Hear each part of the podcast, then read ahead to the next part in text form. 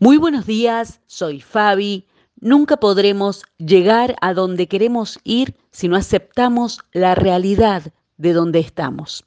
En el Salmo 25 dice David, Volvete a mí, Señor, y tené misericordia de mí porque estoy solo y profundamente angustiado. Mis problemas van de mal en peor. Después, en Mateo capítulo 8, encontramos la historia del Señor Jesucristo al cruzar un lago en una barca con sus discípulos. De repente, dice el relato, se desató sobre el lago una fuerte tormenta con olas que entraban en el barco. Pero Jesús dormía. Los discípulos fueron a despertarlo. Señor, salvanos, nos vamos a ahogar, gritaron. ¿Por qué tienen miedo? preguntó Jesús. Tienen tan poca fe.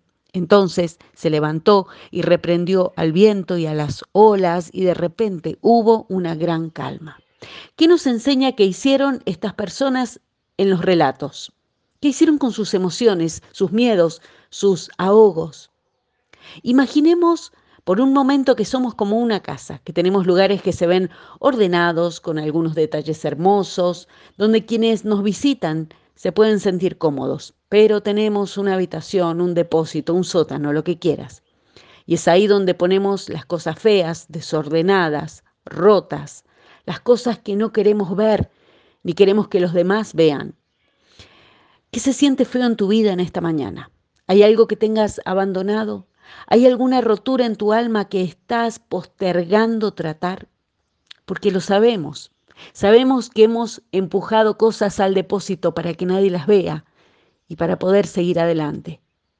Estas son las partes menos presentables de nuestra vida. Pero hasta que un día tanta cosa guardada comienza a inundar la casa.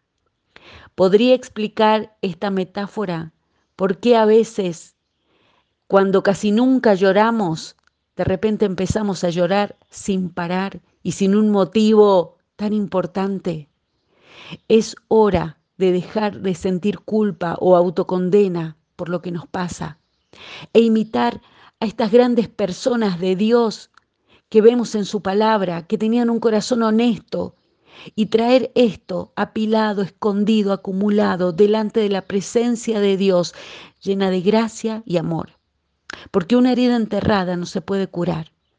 Y a veces se necesita más fe para exponer la herida que duele que para ocultarla.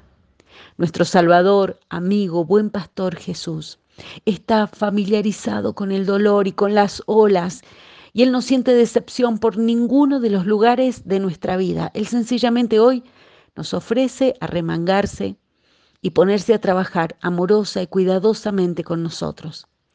Él nos ama donde y cómo nos encuentra pero también nos ama demasiado para dejarnos como nos encontró.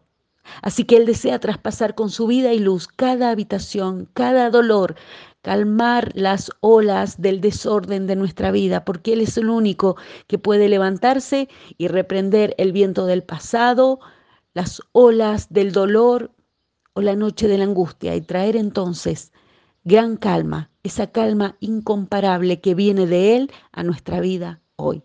Que así sea en su nombre. Amén.